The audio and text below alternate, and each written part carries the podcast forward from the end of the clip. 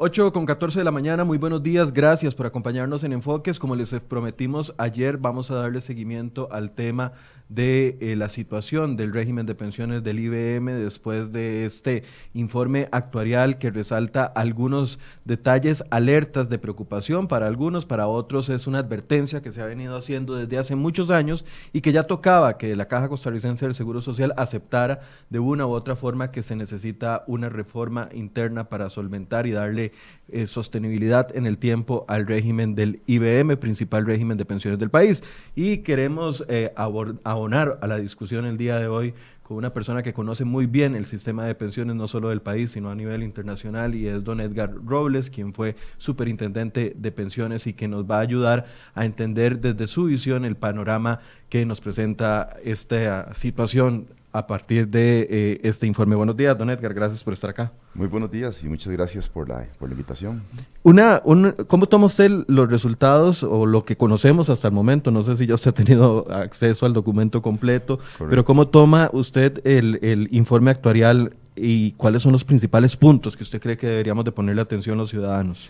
Sí, bueno, en primer lugar, yo creo que para nadie debería ser sorpresa el que nos enteremos hoy de que finalmente la caja aceptó que el sistema de invalidez, vejez y muerte presenta un, problema serio de sostenibilidad.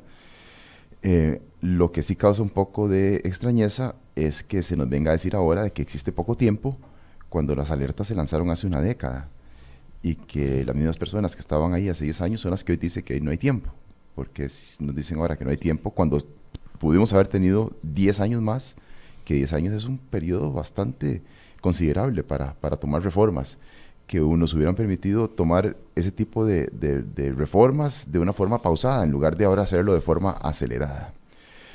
A mí, ¿Se refiere a gente de la Caja del Seguro Social? de la Caja del Seguro Social, quienes administran el régimen de pensiones. Sí, ahí ha habido muy pocos cambios. Prácticamente quienes han estado a cargo de la administración del, fondo han sido las mismas personas en la última década, em, con muy pocos cambios. Y, y pues que nos vengan a decir ahora que ya no, ya no hay tiempo, a mí me parece que eso no es una justificación aceptable. Ah, yo creo que llegó el momento de que eh, haya, de que las personas que están dentro de la caja, que, han, que, no han dado soluciones, eh, dejen de ser parte del problema ahora y que le den espacio a otras personas que sí tienen el conocimiento y el deseo de hacer cambios para hacer esto sostenible. ¿Esto es un tema de mala administración, don Edgar, o es un tema del diseño de la estructura con la que se diseñó el régimen de pensiones? Es que el no tomar las medidas que son necesarias para ajustar ese diseño es una mala administración. O sea, no, no, yo, no, yo no considero adecuado decir de que como el diseño está malo, eh, no se puede hacer nada, no, disculpe, cambie el diseño entonces. Eh, y, y, entonces, el estar administrando un régimen que se sabe que genera problemas de carácter actuarial por la, por la demografía o por diferentes aspectos, a mí me parece que eh, tiene la responsabilidad de proponer esos cambios quienes lo administran. Entonces, cuando hablamos de mala administración, estamos hablando principalmente, la gente se refiere principalmente, por ejemplo, al tema de administrar las reservas, invertirlas, el otorgar los beneficios. Bueno, eso es solo una parte de la ecuación. La otra gran parte es precisamente ver la salud financiera del régimen y proponer cambios ante la identificación de problemas de diseño como el que evidentemente tiene la caja del Seguro Social. Entonces, la respuesta es sí contundente, o sea, esto es un problema de administración. Ahora, eh, ¿qué le dice a usted la fecha del 2027, que fue una de las fechas que también llamó mucho la atención el día eh, que, envía la Caja Costarricense de, Seguridad, de Seguro Social este comunicado y, de, de, repente se generan las reacciones? Vamos a ver, en el primer estudio actuarial externo que se le hizo al IBM, que fue en el año 2009 con cifras del 2008, el grupo Natal Actuarios, que era un grupo mexicano que contrató la SUPEM por primera vez de forma externa a cualquier estudio actuarial de la caja, se manejó una fecha mitad de, los, 2020 como punto crítico para el régimen. Han cambiado algunas cosas desde esa época ahora para alargar un poco el periodo, uno de ellos es el incremento en las cuotas por encima de lo que se había propuesto en la reforma del 2005, que escalonaba las cuotas cada cinco años a partir del 2010. Este proyecto que las va a llevar hasta el 12 por... Este proyecto lo lleva hasta el 10 y medio, pero como ha habido ajuste en las cuotas del Estado, ajuste en las cuotas de, las personas, y ahora las van, las van, a adelantar un poco antes, pues todas esas medidas han tenido su impacto, además que han eliminado la posibilidad de pensionarse eh, con lo que se llamaba pensión reducida, ¿verdad? Que era cuando uno... Eh, podía, podía irse con menos pensión, pero menos tiempo, etcétera. Em, eso ha, permeado un poco en el régimen, ha aplazado un poco el, momento, digamos, de colapso del régimen. Eh, pero desde esa época ya estamos hablando que en la década de los 20 este régimen iba a colapsar. Y la razón fundamental es que desde el punto de vista demográfico, el, digámoslo así, el boom de explosión demográfica de Costa Rica en los años 60, esas personas se nos iban a pensionar en, los años 2020.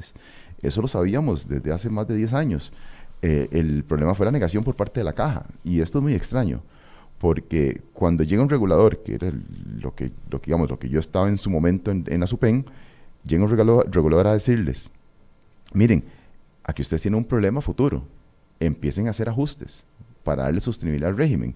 Y la reacción de la caja es, no, todo está bien, aquí no ha pasado nada, están mal hechos los estudios, empecemos a patear la bola para adelante, empezamos a pedir estudios externos, critiquemos un estudio que se hizo, propongamos otro, eh, hubo cambio de superintendencia, la superintendencia eh, bajo, el, bajo el actual mandato entró en complicidad con la caja, es también parte del problema y tiene su responsabilidad. Em, y entonces, este es el momento en que estamos ahora en donde ahora sí nos dicen que estamos apresurados con el tiempo. Lo único, lo decíamos justo minutos antes de empezar, lo único nuevo de esto es que finalmente la caja acepta de que el régimen está en problemas, porque ya había estado ese estudio del 2009, después hubo otro estudio de la Universidad de Costa Rica que también fue desacreditado, hubo otro estudio argentino. El, el, el de la Universidad de Costa Rica, el de Melinsky, que terminaron anulándolo, bueno, están en proceso de anularlo todavía, aún no ha habido resolución final sobre eso, eso pasó hace cinco años aproximadamente. Eh, en fin, o sea, la caja ha sido especialista en patear la ola para adelante. Em, y como le digo, con complicidad de la SUPEN. Y ahora nos llegan a decir de que ya no hay tiempo. Entonces hay un discurso ahí, eh, más o menos, o sea, un día nos dicen que no hay tiempo, el otro día nos dicen que, todavía estamos a tiempo, etcétera. es que ahí es donde uno como ciudadano está confundido, o estamos o no estamos, o se va a acabar o no se va a acabar, el 2027 es el apocalipsis o no lo es. Sí, yo creo que el régimen entra en una dinámica en donde ya es muy difícil pensar en darle salvamento a este sistema bajo los parámetros actuales, cuando digo bajo el esquema actual de financiamiento y de eh, forma de otorgar los beneficios. Em, yo sí concuerdo con el presidente de que se deben encontrar eh, reformas que sean novedosas em, y las hay. O sea, en, América Latina, pues yo he participado en diferentes países en reformas de pensiones, en sistemas de pensiones que están aún en mayores problemas que este y, las soluciones existen. La mayoría de ellas dolorosas, ¿verdad? y, y con un contenido de costo fiscal también. Pero lo que sí tengo certeza es que el régimen no va a poder subsistir si mantiene la tendencia de ir tratando de equilibrar las finanzas a punta de incremento en cotizaciones, en la tasa de cotización. Porque esa es la propuesta, ¿verdad? La propuesta es o subimos lo que aportamos los trabajadores, el Estado y los patronos, Correcto. de hasta un 16%, decía el actual superintendente de pensiones ayer, eh, que ahorita le pregunto si usted está de acuerdo o no con, ese tema. Sí. Pero o subimos la cotización o aumentamos la edad de retiro o bajamos el beneficio que ya de por sí ya no vamos a recibir un 60% del último salario. En realidad no es un 60%, es un poquito más, pero eso ha tendido a la baja, digamos, en el, tiempo. Eh, pero lo que ha venido haciendo la caja en los últimos años, que es basar la reforma solamente en incrementar las cotizaciones, es un camino equivocado. Y es un camino equivocado porque eso tiene un alto costo sobre la formalidad. Yo aquí tengo estadísticas de las encuestas continuas de empleo y esas estadísticas lo que me muestran es que de el cuarto trimestre del 2011 al tercer trimestre del 2019, que son las últimas estadísticas, la tasa de informalidad en Costa Rica ha crecido de un poquito más del 35% a, casi un 47%. Eso lo que significa es que menos personas están aportando, como patronos o como empleados al, régimen, de pensiones y al seguro de salud. Y al seguro de salud. Entonces, si uno ve las cantidades de personas en estos ocho años que han pasado a la informalidad, en valores absolutos, son de 685 mil personas a un millón de personas. Es un incremento de 55% en la informalidad. Eso coincide con el periodo en el cual la caja ha venido subiendo cotizaciones, entre otros problemas de mercado laboral, de creación de empleo, pero el tema fundamental es que en este país el costo de la formalidad es muy elevado. De hecho, si uno mira el índice de competitividad mundial, en donde Costa Rica ha venido perdiendo puestos en los últimos años. Y uno se pregunta, ¿cuál es el indicador en el que Costa Rica está peor sobre todos los que tiene en ese, en ese informe? Y resulta que el que está peor es en cargas sociales. Costa Rica por encima de infraestructura y de otros temas que nos han dicho, eso es como la, principal traba para que el país sea competitivo. Exactamente. Estamos peor en cargas sociales. En infraestructura estamos en la posición 117. En excesiva regulación del gobierno estamos en posición 124, esto es de 141 países. En cargas entre sociales. más arriba estamos peor. Entre más arriba estamos peor, o sea. Y en cargas sociales estamos en el puesto 127. Es la peor posición de nuestro ranking en este, en este índice de competitividad. Estamos en el puesto 127. Eso quiere decir que solo hay 14 países en donde las cargas sociales son más altas que en Costa Rica. ¿Cuáles son esos países? La mayoría son europeos, en donde los sistemas de seguridad social son muy extendidos, pero a la vez el Estado responde con servicios públicos que permiten la productividad del trabajo. Aquí no. Le estábamos comentando, estaba comentando con usted al principio de que hice un giro incorrecto, en, incorrecto no, un giro, bueno, me equivoqué y doblé a la derecha y me metí a la circunvalación y esa vueltita de 200 metros me tomó media hora. Esa vueltita, o sea, e, ese es el tipo de infraestructura. Por eso empezamos un poquito más tarde. Correcto. Ese es el problema de la infraestructura que hace que la productividad de las personas aquí en Costa Rica sea muy baja. O sea, imagínense ustedes cuánto tiempo pierden las personas en presa en lugar de estar trabajando y produciendo. Bueno, entonces en los países en donde las cargas sociales son más elevadas, en muchos de ellos, la productividad del trabajo es muy alta. Entonces pueden tener cargas sociales muy elevadas porque les queda otra parte para las necesidades de consumo, vestido, etcétera, y todo lo que hace la persona. En Costa Rica no.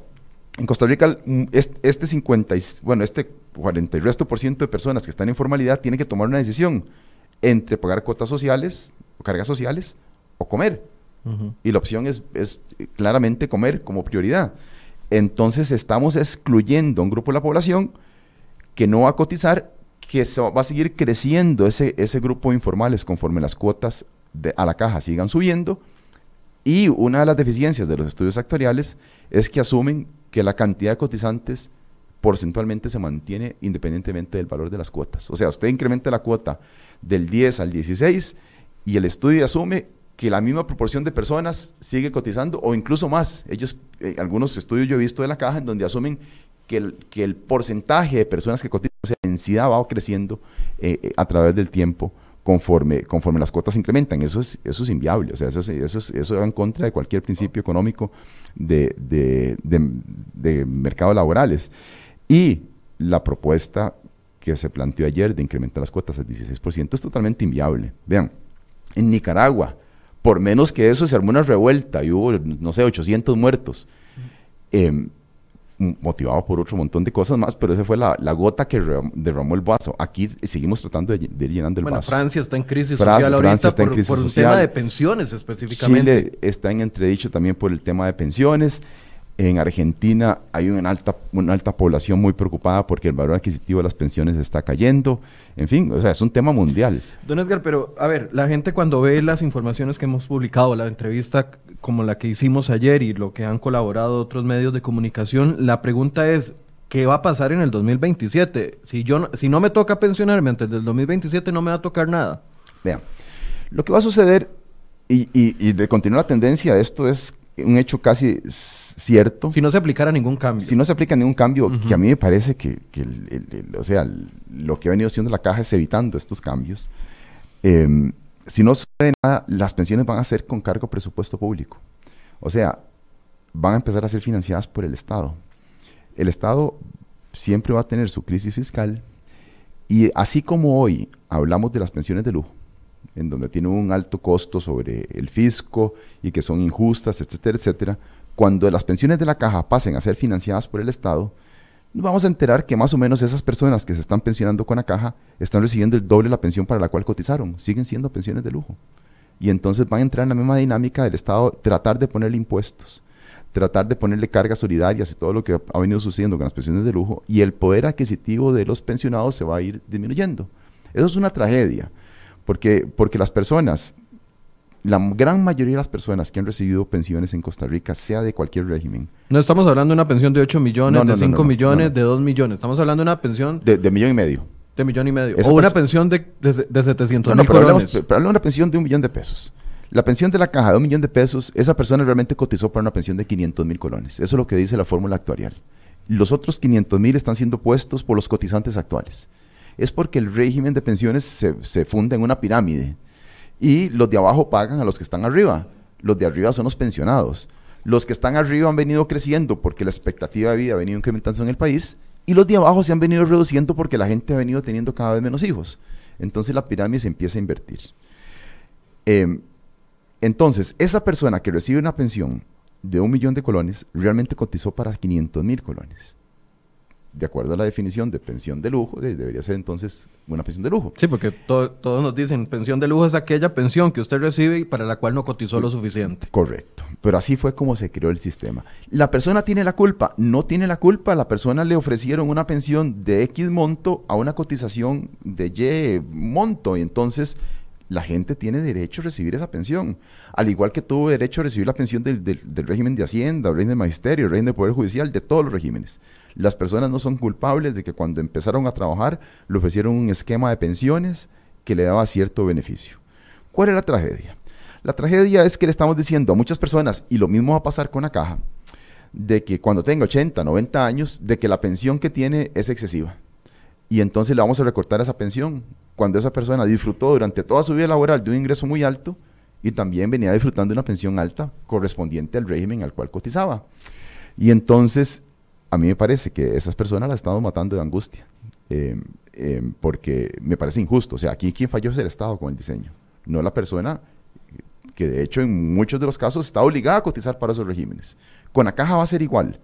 Con la caja, en el momento en que esto pase a ser con cargo de presupuesto público, el gobierno va a entrar en dificultades para pagar esas pensiones y va a empezar a inventar impuestos o cargas adicionales o cotizaciones o cobrar el seguro de salud, lo que usted quiera. El tema es que el monte de la pensión lo van a rebajar de alguna forma u otra.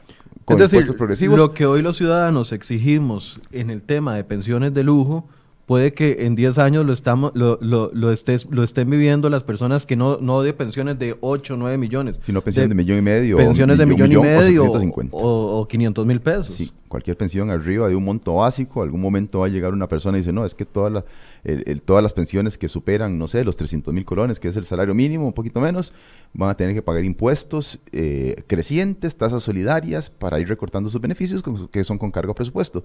¿Por qué? Porque la cobija del Estado no alcanza para todos, o sea, el Estado tiene una serie de prioridades y dentro de esas prioridades no están las pensiones superiores a cierto monto. Eh, y, aquí hay un gran problema, porque en Costa Rica, eh, cuando uno ve las cifras de pobreza y, y en vejez, y ese tiene que ser uno de los principales parámetros para proteger los sistemas públicos de pensiones. Resulta ser que es el grupo etario, o sea, es el grupo de la población que tiene mayor nivel de pobreza de todo el país. O sea, usted distribuye la, la, población por, por, por, edades y los mayores de 65 años son los que tienen mayor porcentaje de pobreza de todos. Lo cual quiere decir que Costa Rica es un país en donde nos hemos olvidado los pobres. Es más, esto ocurre solamente en tres países, en tres países en América Latina, ocurre en México, Colombia y Costa Rica. Em, y, es un poco vergonzoso, pues a partir de un nivel de pobreza mucho más alto que el promedio nacional, y estas medidas van enfocadas más bien a aumentar el, tipo de pobreza. Esta medida me refiero al no hacer ajustes en los sistemas de pensiones como la caja, porque termina siendo excluyente, excluyente para los trabajadores que se tienen que pasar a la informalidad, que generalmente son aquellos trabajadores más pobres. Entonces podemos terminar, y esto lo he visto también en muchos otros países, con sistemas de pensiones como la Caja del Seguro Social, o sea, generales, en donde terminan participando solamente aquellas personas que están en el estrato más alto de la población. Y entonces, como reciben este subsidio del 50%, ese subsidio se paga con impuestos generales y entonces la población termina pagándole los beneficios a estas personas que están en la parte más alta de la distribución de la renta. Eso es lo que pasó en Nicaragua, por cierto. En Nicaragua la cobertura de pensiones es muy baja, es como el 25%, uno queda cuatro. Y de esos como la mitad son empleados públicos.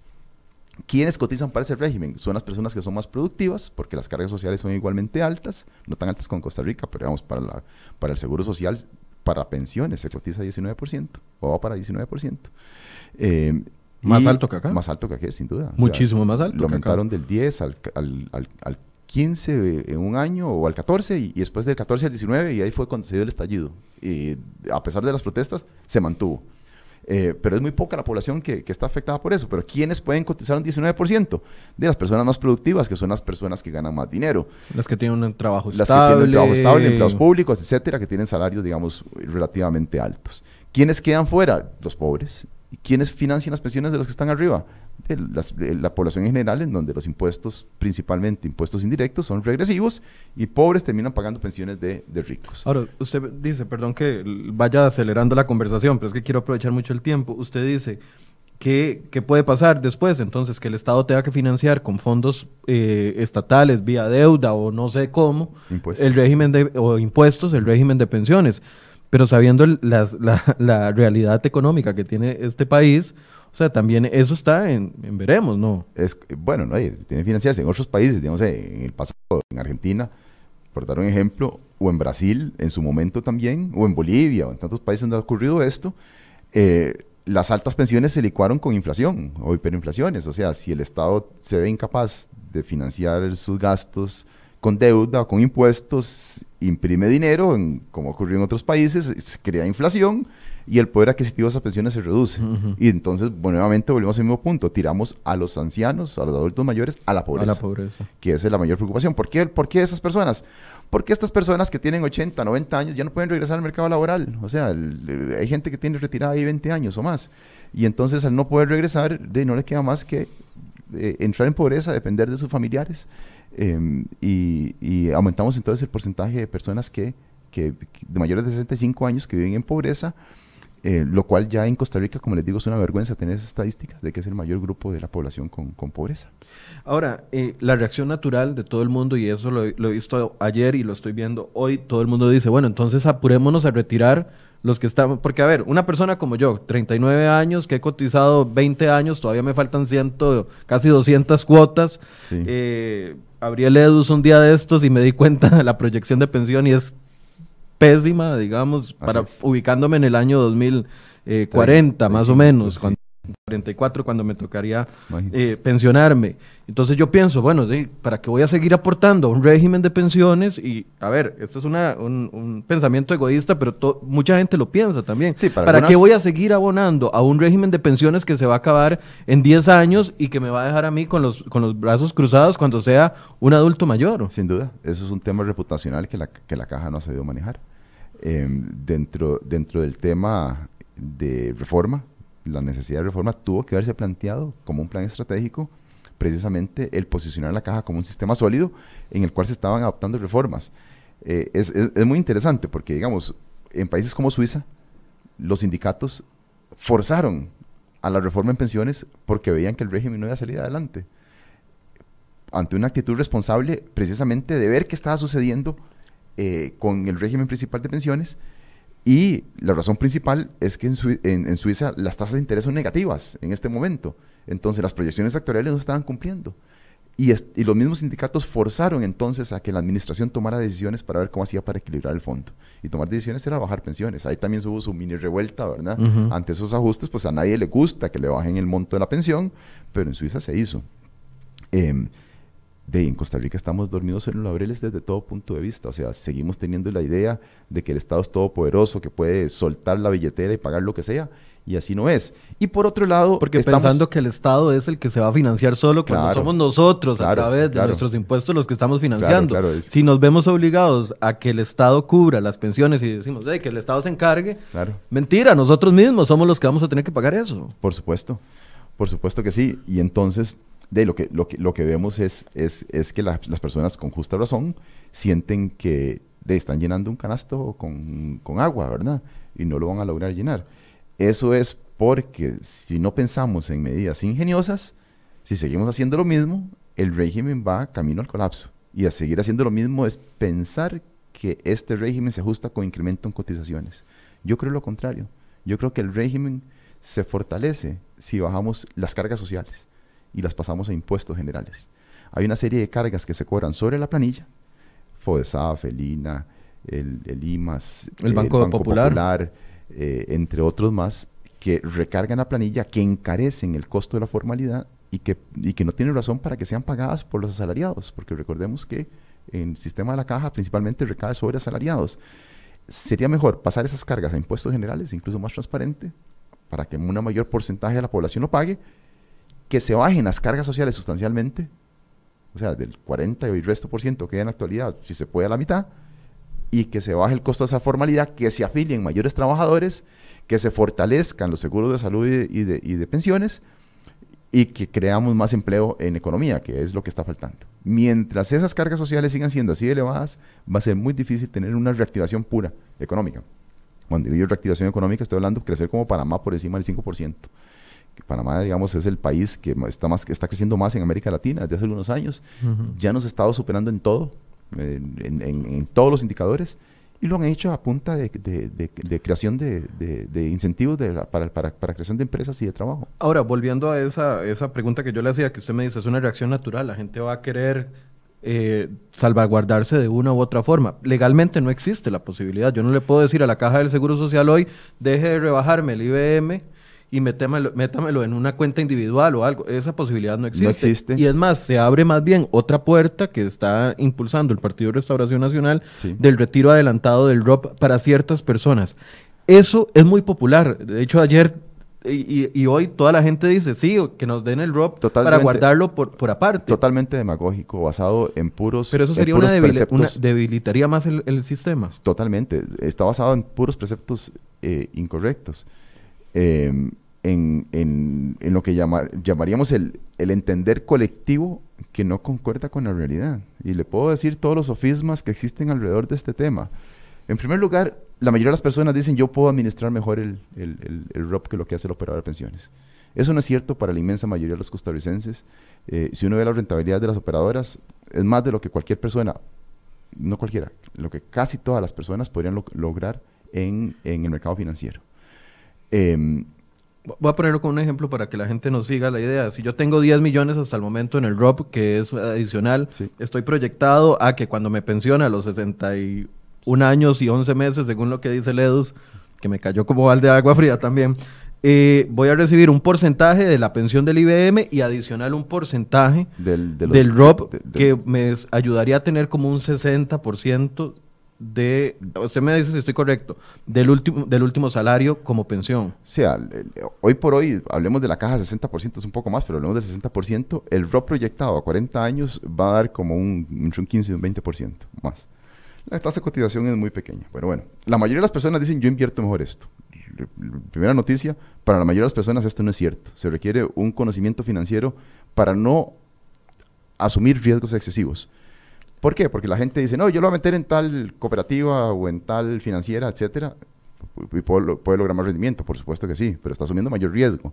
O sea, en el pasado han quebrado cooperativas, eh, han, quebrado Copemex, es una Copemex por ejemplo, y si usted va a meter tal plata en esa cooperativa y quiebra, no es una buena administración del, riesgo, o sea, eso por ahí.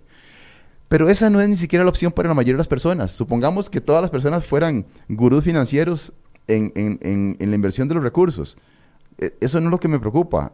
Lo cierto es que la gran mayoría de las personas lo va a gastar y no lo va a ahorrar. O sea, es la experiencia de Costa Rica y de otros países. Si ustedes ven lo que ha pasado, lo que ha pasado con el FCL, pregúntenle a las personas, ¿qué porcentaje del FCL que usted retiró hace 5 años, hace 10 años lo ahorró? Y le, y le gastó y le ganó intereses. Y bueno, y le ganó intereses, pero la gran mayoría de personas ni siquiera eso es relevante porque se lo gastó. Y entonces al final va a suceder lo mismo con pensiones porque es parte del comportamiento humano. Las personas, todos los seres humanos, tenemos una estructura cerebral que nos hacen premiar el disfrute inmediato más que lo que es el disfrute posterior. Entonces, eh, sabemos que hay cosas buenas y cosas malas. Si vamos a una a, un buffet y nos ponen ensaladas y nos ponen postre de chocolate, todo el mundo sabe que tenemos que ir por las ensaladas, pero la mayoría va a agarrar el postre de chocolate. Es por la forma que pensamos. El disfrute inmediato nos da mucha satisfacción.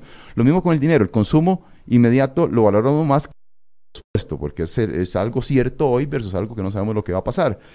Eh, y esa estructura cerebral nos, hacen, nos, hace, nos, hace, nos hace querer gastar el dinero hoy en lugar de ahorrarlo, además de otros sesgos de comportamiento en donde las personas, todos nosotros en promedio, pensamos que vamos a vivir menos años de lo que realmente vamos a vivir. Si nos hacemos la pregunta a lo interno y nos, y nos preguntan, a nadie le gusta verse muerto, pero nos preguntamos, ¿cuál es nuestra, cuál es nuestra edad máxima? O sea, ¿a qué edad vamos a morir? Y, y, le, lanza un dato. La mayoría de la persona va a decir menos de lo que es realmente la expectativa en Costa Rica. Em, y eso quiere decir entonces que estaremos ahorrando menos dinero porque estamos esperando vivir menos años para la pensión. Entonces, aun cuando sepamos invertir el dinero, esos sesgos de comportamiento nos hacen ahorrar menos para una pensión o ahorrar nada para la pensión. Más aún porque esperamos que el Estado nos va a proteger con alguna pensión no contributiva o cualquier cosa o algo, y porque tenemos necesidades más inmediatas hoy, más apremiantes, como la alimentación, como el vestido, la educación, el recreo, lo que usted quiera. Eh, y todo eso nos lleva entonces a gastar ese dinero que tenemos a disposición hoy en, lugar de ahorrarlo para una pensión que es incierta hacia el futuro. Y la mayoría de las personas dicen, no, es que yo quiero disfrutar la plata hoy y no dejársela como herencia a otros. Estamos pensando que vamos a vivir menos años de lo que realmente vamos a vivir. Entonces, todo eso nos dice de que la gente, si le dan el ROP en efectivo, lo va a a, gastar en, cosas no relacionadas con la vejez. El argumento simple, digamos, el argumento, el contraargumento sería, bueno, pero porque yo no puedo hacer conmigo lo que, con mi plata lo que me dé la gana. Sí, sí, sí, Así de fácil. Y la razón es que esas personas que gasten su dinero, luego van a, van a recurrir al Estado a pedir ayuda cuando estén de adultos mayores y no tengan cómo financiar sus gastos en vejez. Nuevamente volvemos al tema de qué sucede con esa población en Costa Rica es muy alta, de adultos mayores pobres y el Estado tratando de protegerlos con sistemas no contributivos. ¿Quiénes van a pagar eso? Van a pagarlos las personas que en el futuro van a ser trabajadores, mayores impuestos, mayores problemas de, empleo, mayores problemas de crecimiento y ese círculo vicioso que se da entonces entre, entre empleo y pobreza. Quiero poner el ejemplo, volver al ejemplo y usted me ayuda si estoy incorrecto. Digamos que en el 2040 muchas de las personas que tienen una edad parecida a la mía estaremos listos para pensionarnos digamos que nuestro salario en ese momento sea, voy a poner un salario bajo, eh, bajo para esa época, pensando en que faltan todavía 20 años para llegar al 2040. Digamos que el salario es de un millón de colones para esa época. A como está el régimen ahorita y con la debilidad del régimen, para esa época estaríamos recibiendo más o menos una pensión de 600 mil colones, si, es, si se lograra mantener, 15 o 20% de esos 600 mil pertenecerían al ROP. Más o menos, sí. Quiere decir que si retiramos el drop hoy, esa expectativa de pensión pasaría de unos 600 mil colones al mes a unos 450 mil colones. O sea, el afectado soy yo. Sí, con, la dificultad de que en el futuro el 60% podemos darlo por un hecho, no se va a mantener en Costa Rica. Va a tener que ir tendiendo el 30% más bien, que es la mitad de ese monto, porque la otra mitad es subsidiada. vamos a tener que hacer ajustes para que la pensión de la caja sea proporcional a la cotización que hizo cada uno. Entonces va a ser 30, va a ser 300 mil en esa época. Y, de, y, además el ROP entonces ya no va a ser un porcentaje bajo del, de la pensión total, sino que va a ser cada vez un porcentaje más importante. Por eso es que es eh, inadecuado pensar en retirar el ROP, porque eso lo que va a llevar es a un monto significativamente menor en, en, la pensión de las personas. Y una de, las, de las funciones del Estado es tutelar es, parte de los derechos humanos. El Estado tiene que proveer los medios para que las personas adultas mayores tengan cómo financiar sus gastos. Y la mayoría de los países lo hacen con sistemas contributivos de pensiones. Si no lo hacemos así, vamos a tener que tener sistemas no contributivos y entonces vamos a tener más impuestos para pagar esas pensiones de una población que va a ser cada vez más creciente y en donde dentro del presupuesto em, un, porcentaje cada vez mayor va a ir dedicado al tema de pensiones. Hoy por hoy el Estado costarricense dedica más del 20% del gasto a, sistemas de pensiones, ya sea mediante contribuciones o pensiones con cargo presupuesto o pensiones no contributivas. Uno de cada cinco colones que gasta el Estado ya hoy va para pensiones. Eso se va a quedar corto. Y vamos a ver países como Argentina, donde supera el 50% de los gastos lo que se gasta en pensiones. Claramente esto que estamos diciendo no es popular porque la gente quisiera tener acceso a su dinero y poderlo utilizar en este momento. Ah, yo, pero yo también quisiera tener acceso Sí, yo también lo quisiera, pero también pienso en el, en el futuro y me eso, preocupo. Eso lo que me dice es que no deberíamos entonces, porque lo mismo que sienten ellos lo sienten uno. y yo les puedo decir, incluso uno que tiene un poco de de, conocimiento financiero, pues uno puede incluso pensar de que quizá le saca más dinero. Posiblemente no, pero quizás sí. Eh, eh, pero pero es muy complicado, o sea, el, tomar una porción de salario pequeña, digamos, volvemos a la persona de millón, de millón de colones. Lo que ahorra para el, para el ROP es más o menos eh, 442.500, de acuerdo al 4,25%. Yo tendría que ver cómo hago para invertir todos los meses 42.500 en un instrumento financiero en, bolsa. No se puede. O sea, los, costos... El monto es muy bajo. Los el monto muy bajo, los costos muy altos. ¿Qué opciones tengo? lo voy a meter en un certificado de depósito, en un banco, en una financiera. ¿Qué interés me van a pagar? Menos que, menos lo, que, lo que menos que lo que le da la operadora. Además, la operadora está exenta de impuestos sobre la renta. Eh, además, las operadoras distribuyen el 50% de las utilidades en, en, las cuentas individuales. Entonces, eh, es, muy complicado, o sea, el, costo administrativo, por decirlo así, es, es muy elevado. Entonces, la mayoría de la gente lo va a tener por ahí o acá. O lo que dicen otras personas es que lo va a hacer en un, negocio, lo va a meter en un negocio y me va a rentar más en el negocio eh, que, que, lo que, que, lo que renta en operadora. Bueno, lamentablemente la mayoría de los negocios en estos países colapsan en los primeros dos años en que se emprenden. Más de la mitad de los negocios quiebran en los primeros dos años en que, en que se inician. ¿Qué hacemos con ese 50% de las personas que perdieron todo su dinero, que se, que se metieron de empresarios, especialmente a, esa, esas avanzadas? nuevamente tenemos un problema entonces de lo que va a suceder con la pensión de las personas este, eh, mayores. Claro, y esto no lo estamos diciendo o no se lo estoy preguntando para convencer a alguien de que cambie su opinión con respecto al ROB. Eso no es... Los que ya tienen un concepto preconcebido, una, una concepción de que quieren eso, difícilmente se les va a poder cambiar la idea. No, no, y es que estamos diciéndole a, a, personas, estamos diciéndole a personas que tienen un dinero ahorrado ahí, de que no pueden usar su dinero porque es para, una, para un fin específico, que es pensión. Eso le molesta a la mayoría de las personas, porque le están diciendo, mire, usted no es capaz de administrar ese dinero. Y es que no es un tema de capacidades, es un tema de comportamiento humano. Eh, y además de eso, ahí está basado en premisas falsas, de que usted logra mayor rentabilidad, lo cual no es cierto, que las operadoras de pensiones cobran una millonada. Eso tampoco es cierto. O sea, si uno ve las comisiones costarricenses versus las que existen en todos los países, resulta ser que estamos en el cuartil más bajo de todos los países. O sea, en Costa Rica está entre el 25% de países que se cobran menos comisiones. Actualmente es un 0,50% anual del saldo administrado. Eh, y eso está más que compensado con exoneración del impuesto, del impuesto sobre la renta que reciben los, los, los títulos en los cuales invierten las operadoras. Entonces es por decirlo así que les sale gratis. Además, las operadoras reparten la mitad de las ganancias, las de la capital público reparten la mitad de las ganancias a los afiliados. Entonces ahí hay una compensación, un, un, regreso de por medio que no se lo va a dar el banco, en, donde, si usted invierte de forma directa. Em, entonces es parte, digamos así, de ese conocimiento, de esa mala información que ha venido circulando en el país, el fake news alrededor de todo esto. Es como decir que todo este problema de pensiones se soluciona cobrándole a los pensionados de lujo, ¿verdad? Y eso totalmente, o sea, totalmente falso. O sea, sí ha habido un ahorro, pero ese ahorro es insignificante para el total de, que, de lo que gasta el, país en, el Estado, en pensiones. Em, en fin, o sea, que si se invierten mejor los recursos, los recursos están siendo invertidos bien, se obtienen rentabilidades por encima de lo que se obtiene en muchos países porque estamos asumiendo un riesgo complicado que es el riesgo país Costa Rica. La mayoría de los recursos están dentro de Costa Rica y por lo tanto hay un premio por ese riesgo el Estado costarricense está pagando más interés de lo que paga el Estado panameño, por ejemplo, lo paga el Estado chileno, o el Estado brasileño, o casi cualquier otro país de América Latina, porque la calificación de riesgo de Costa Rica es muy bajita, o sea, muy alta más bien, o sea, como decimos, es muy riesgoso la calificación de riesgo de Costa Rica.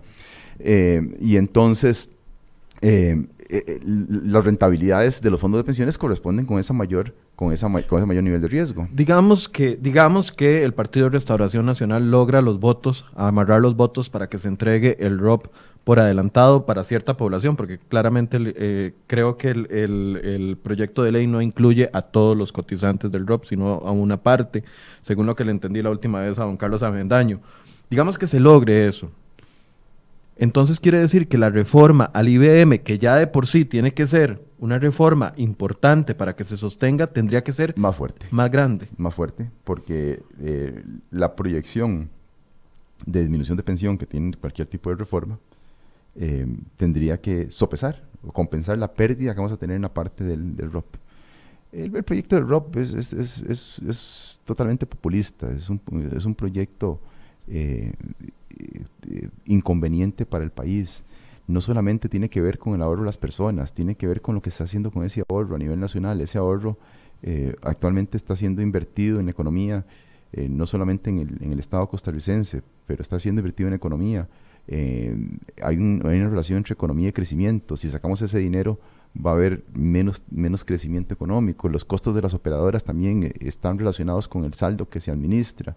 Si ustedes bajan el saldo que administran las operadoras, los costos de operación van a subir y por lo tanto las comisiones posiblemente van a tener que ajustarse hacia arriba. En el momento en que se salgan a vender los bonos para liquidar estos, estos fondos, em, el precio de los bonos va, va, va a bajar porque no hay tanta liquidez en el mercado. Eso va a afectar el saldo de los, del ahorro de las personas que no pueden retirar el ROP y entonces se puede ir lo comido por lo servido entre ganancias y pérdidas.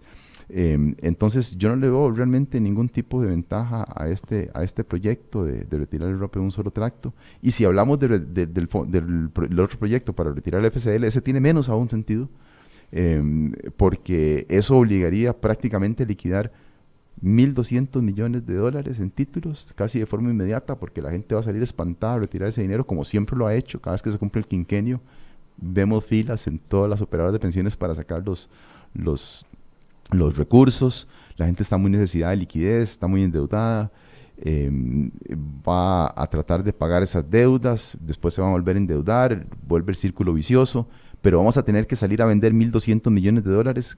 Costa Rica no está en capacidad de absorber esos recursos. Se va a provocar una crisis de fondos como ocurrió en el año 2004 y entonces una afectación importante sobre el crecimiento económico porque la riqueza financiera de las personas que mantienen sus ahorros en títulos se va a ver disminuida ante esa pérdida en el valor de los, de los títulos valores. Entonces, nuevamente, si el objetivo era promover el crecimiento económico, vamos a hacer todo lo contrario. La economía no se, no se, no se eh, reactiva porque tiramos 1.200 millones a la calle. O sea, la producción tarda tiempo en reaccionar la mayoría de esos 1.200 millones se va a ir en, importaciones, en viajes, en, televisores, en pantallas, etc. Eh, y entonces no va a haber mayor ganancia sobre eso. Y vamos a tener las repercusiones de haber gastado un ahorro en, no en la producción, sino en el consumo y el efecto sobre la economía por el efecto de riqueza de caída en el valor de los, de los títulos va a ser, va a ser eh, peor de lo, que, de lo que pretendíamos. Entonces, en realidad son invenciones. Mm, yo se lo puedo decir abiertamente porque yo, represento la opinión más que Edgar Robles. Eh, y, yo creo que son movimientos simplemente para ver cómo se le agrada a los electores de cara a las, a las elecciones municipales. Eh, y me parece que es una forma inconveniente porque estamos hipotecando el futuro para una medida eh, populista inmediata que no tiene mayor efecto sobre el crecimiento económico. Si la solución del IBM, ya volviendo al IBM, no está en aumentar más las cuotas, porque ya usted nos ha argumentado de que estamos pagando cuotas altas y que no se puede más y que la informalidad ha aumentado, etcétera, etcétera. Eh, nadie quiere que le aumenten la edad de retiro a 65, 67 años y nadie quiere que le rebajen la pensión. ¿Dónde está entonces la solución del IBM? Sí, eh, es, en las soluciones eh, creativas. Es ahí donde necesitamos las soluciones creativas. Em, y, bueno, eh, hay, hay formas de hacerlo. Yo tengo una propuesta que he venido trabajando en otros países y también que he venido proponiéndola para Costa Rica. Y es hacer un sistema, un cambio en el sistema en donde, em, en donde tomamos, digamos, el IBM, y lo convertimos en lo que se denomina un sistema de cuentas nocionales. Nocionales. Nocionales. Es del, del tema noción. O sea, cuentas nocionales es cuando la pensión se paga de acuerdo a la contribución que hizo la persona. No como hoy que recibe el doble, sino de acuerdo a la contribución. Eso va a disminuir las pensiones que paga la Caja del Seguro Social en este momento. Va a haber un, debería haber un periodo de transición para que las personas hagan sus ajustes, pero adicionalmente a eso, yo lo que he venido proponiendo es que el Estado costarricense debería pagar una pensión básica a todos los costarricenses, eh, independientemente del, nivel de ingreso. Y esa pensión básica tiene que ser financiada con eh, cargo a presupuesto público y, pagada con impuestos generales. Eso eliminaría de un día para otro la pobreza en vejez, porque el, monto de la pensión debería ser cercano al costo de la canasta básica, haber que fijar el parámetro, un salario mínimo, lo tienen otros países pero eso habría que, modelarlo. Si se, si se lleva al costo de la canasta básica, el costo de ese sistema hoy es más o menos 1.6% del PIB, que es un poco más del doble lo que gasta hoy el Estado en pensiones no contributivas. O sea, está dentro de las posibilidades del Estado. Em, en otras palabras, le daremos una pensión base a todas las personas para que cubra sus necesidades básicas, para que lo saque la pobreza cuando hablamos de una pensión base, no estamos hablando de los montos que hay ahorita por no, contributivo, por ejemplo. No, son como 150 mil colones. Em, son como 150 mil colones y esa pensión sacaría la pobreza a todas las personas mayores de 65 años, se financiaría con impuestos, pero a la hora de financiarla con impuestos, le sacamos al IBM el mayor costo que tiene sobre pensiones. Porque el costo más grande para el IBM hoy no son las pensiones de 2 millones o millón y medio o de un millón son las pensiones básicas, las pensiones de 150 mil, que es la pensión mínima. La mitad de las pensiones que paga la caja es de 150 mil personas, de 150 mil colones, de personas que ni siquiera cotizaron para la mitad de esa pensión. O sea, estamos hablando del extracto más bajo de la población en, ingresos. Que no hay mucha diferencia entre una persona que tenga esa pensión porque cotizó y una persona que tiene la no contributiva. Bueno, 150 versus 80 mil o 100 mil colones que aumentaron ahora. Digamos, no es tanta la diferencia, pero sí hay, sí hay diferencia importante. Pero lo que Digo, para alguien que, no cotizó del todo, no cumplió, no todo, no cumplió las cuotas. Estoy de acuerdo, claro. Pero entonces, la caja, el mayor costo que tiene es la mitad de las personas que hoy están recibiendo pensión base, que no cotizaron para esa pensión, pero que el, régimen solidario le permite tener esa pensión. Esa, es, ese costo se lo sacaríamos a la caja mediante este sistema de pensiones bases, básicas para las personas. Entonces la caja podría reasignar sus cuotas para hacer un sistema más sostenible que junto con el sistema de cuentas nacionales hace que el sistema se equilibre hacia futuro. Rompemos ese subsidio que le estoy hablando, el subsidio entre generaciones.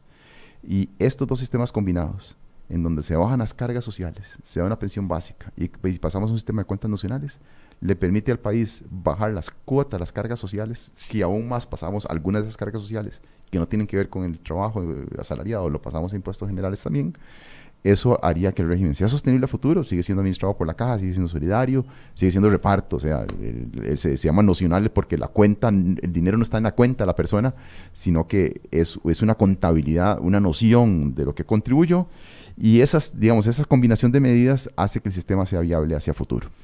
¿Por qué no las cuentas individuales? Las cuentas individuales tienen... ¿O por qué sí? Bueno, lo voy a preguntar no, así. No, no, ¿por qué no? Yo le digo por qué no. Tienen dos problemas fundamentales. En primer lugar, las personas tienen amplias lagunas de cotización, o sea, a lo largo de sus vidas laborales no cotizan todo el tiempo, sino que algunos momentos no cotizan y dependiendo de la persona, entre más pobre sea, menos tiempo cotizan en comparación con una persona rica o un empleado público. Y eso lo que me lleva entonces es, a que esas personas recibirán pensiones muy bajas. Eh, entonces, el sistema de cuenta individual me genera para muchas personas pensiones insuficientes. Pero eso se podría remediar con un pilar solidario como lo, tiene, como que tiene Chile, digamos, en donde el Estado paga con impuestos, bueno, con los ingresos del cobre que ellos tienen, pagan parte de ese pilar solidario. Y ahora están discutiendo de ampliar ese pilar, pilar solidario con una cotización adicional de 4% sobre lo que ellos cotizan, que es el 10. O sea, quieren pasarlo del 10 al 15 o al 14, están discutiendo eso. Eh, pero el mayor problema de las cuentas individuales es que yo tengo que hacerle frente a las cotizaciones que han pagado las personas eh, y que ya no se van a pensionar bajo este régimen de, solidaridad, digamos, régimen colectivo. Eso tiene un costo elevado. Eso es parte del déficit que calculó el estudio actuarial, que en realidad hablar de 100 billones de colones es, eh, y, asustarse por ese monto es, desconocer cómo funcionan los regímenes de pensiones. Es Porque es una proyección, es una proyección a 100, años. O sea, después de que el régimen entre en colapso, el 2035, eso solo negativos tiene. O sea, entonces no tiene mucho sentido. O sea, es un indicador actuarial hay que tomarlo como indicador actuarial, pero no hay que, o sea, decir que eso me asusta porque es muy grande es simplemente saber poco de pensiones. Eh, el tema es simplemente que entre, entre más alto sea, me dice que el ajuste tiene que ser más fuerte, pero no quiere decir que tenemos que afrontar ese, ese, ese, ese déficit de forma inmediata. Pero de todos los cotizantes que tenemos en la actualidad que son activos, esos van a querer que les reconozcan las cuotas porque lo pasamos a un sistema de cuenta individual. O sea, vamos a tener que trasladarle eso a cuentas individuales. Ni siquiera hay que hacerle frente hoy, porque lo que hacen los países es que emiten un bono, el Estado emite un bono para que lo haga efectivo en el momento de pensión. Pero Chile hoy todavía está pagando bonos de reconocimiento de, cuentas individuales de un sistema que cerró en 1980. Empezó a funcionar a partir del 81, pero la ley del 80. Y estamos hablando casi, ¿qué? 40 años después sigue pagando, sigue pagando eh, bonos de reconocimiento, sigue teniendo un, peso importante sobre el presupuesto. Entonces Costa Rica no tiene la posibilidad, como tiene Chile, de tener ingresos adicionales para financiar ese tipo de pensiones.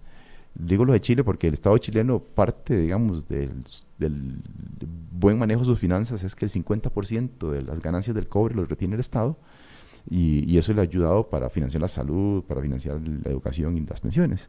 Costa Rica no tiene esa fuente de financiamiento. Entonces es muy difícil hacerle frente a este costo, digamos, parcialmente del, déficit actuarial al tener que reconocerle a esas personas ese monto. Más el problema que tenemos de que las pensiones para muchas personas, especialmente las más pobres, serían insuficientes y volvemos nuevamente al tema de pobreza. Una conclusión, don Edgar. La conclusión principal tiene que ser eh, en el sentido de que no podemos eh, equilibrar el sistema de invalidez, vejez y muerte a punta de aumento en cotizaciones. O sea, esa es la fórmula para el fracaso más bien. El incremento en las cotizaciones nos hace más cara la formalidad, nos va a provocar que mayores personas se salgan del, régimen de variedad, vejez y muerte, que sean las personas más pobres, y podemos estar provocando a futuro que el sistema del IBM más bien se convierta en un elemento que empeora la distribución de la renta en lugar de mejorar la distribución de la renta. Aparte de que eh, aumenta las cifras eh, o los porcentajes de pobreza en vejez. En lugar de eso, tenemos que pasar a lo que el presidente llamó eh, soluciones, él dijo, soluciones creativas. La creatividad ya otros países la han experimentado, como le vengo diciendo, ya varios países eh, estamos trabajando incluso en, soluciones diferentes, aumento en cotizaciones, y va por el sentido de combinar comportamiento humano mediante el fortalecimiento de pilares complementarios como el ROP, más el tratar de hacer las pensiones del IBM más justas.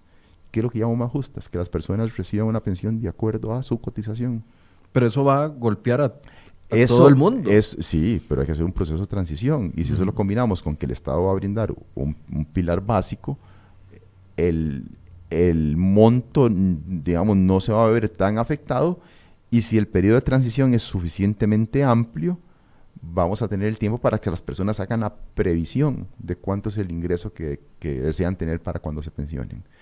La tragedia es no hacer nada y que la persona se dé cuenta cuando ya está pensionada de que le van a rebajar su pensión una vez que ya no puede reincorporarse al mercado laboral para seguir ahorrando. El tema de pensiones, la capitalización es crítica. Entre más tiempo tenga uno para ahorrar y capitalizar esos montos, independientemente si es capitalización individual o colectiva, pues más ventajoso va a ser para la persona. No podemos pretender para las, para las personas que están muy cerca de cambiar sus condiciones, tiene que haber un periodo de transitoriedad suficientemente amplio para, para evitar esos, esos daños a las personas. Eh, y a mí me parece que es de las soluciones que aún siguen siendo viables. Hace 10 años le hubiera planteado otras soluciones, pero esas soluciones ya no son viables porque la caja de, no hizo nada en estos 10 años para solucionar el problema. Pareciera que lo cierto es que la medicina no, no nos va a gustar. Bueno, es que no hay otra forma de verlo, porque eh, somos una población que cada vez vive más años y que cada vez tenemos menos hijos. Entonces, no nos queda más que ahorrar más para la, para la, para la vejez o acostumbrarnos a vivir con un ingreso inferior durante la vejez. Esas son las dos opciones. El tema de elevar la edad de pensión yo no lo tengo tan claro. O sea, yo sí eliminaría las, las, pensiones anticipadas o adelantadas. O sea, yo diría que la edad de pensión en Costa Rica sea 65 pareja para todos. Eh, y eliminar parte de esos, de esos eh, pensiones o pensionados de 60, entre 60 y 65 años, lo cual no le va a gustar a, las personas que están en ese rango, ¿verdad? Pero ese sería uno de los ajustes, pero no, no llevaría la pensión más allá de los 65 años. Pocos países la tienen, ¿verdad? Y, de hecho, eh, hay estudios que muestran sobre las capacidades de las personas después de 65, 70 años y eh, no, no, no tengo muy claro si, si eh, socialmente es adecuado elevarla a 65. Yo personalmente no lo haría. Eh, intentaría primero fijarle a 65 una edad dura, ¿verdad? No, no, no adelantada. el tema de cotizaciones, trataría de ver cómo hacer para reducir esas cotizaciones generales a la, a seguridad social y si es posible al IBM mediante este, este, la creación de este pilar solidario de pensiones básico con cargo a, impuestos. Y independientemente de esto, todas estas cargas que hoy se cargan a la planilla tienen que pasar impuestos generales y si hace falta una reforma fiscal general para, para, hacer, para hacerle frente a todos estos, a todos estos gastos que, que, que hoy, hoy reciben financiamiento de, por medio de las planillas de la Caja del Seguro Social. Muchas gracias, don Edgar, por sacar el tiempo y venir a darnos su visión sobre este tema. No, con todo gusto, para servirles cuando guste. Y por supuesto, nosotros vamos a seguir invitando a la Caja Costarricense del Seguro Social, que está invitada desde la semana pasada para preguntarle qué va a hacer con esta situación del régimen del IBM y al diputado Carlos Avendaño, ya que hay tanto interés en el tema del ROP. Vamos a seguirlo invitando. No ha aceptado la invitación hasta el momento para que venga y converse con nosotros y puedan hacer sus preguntas. Eh, muchas gracias por su compañía y muy buenos días. Música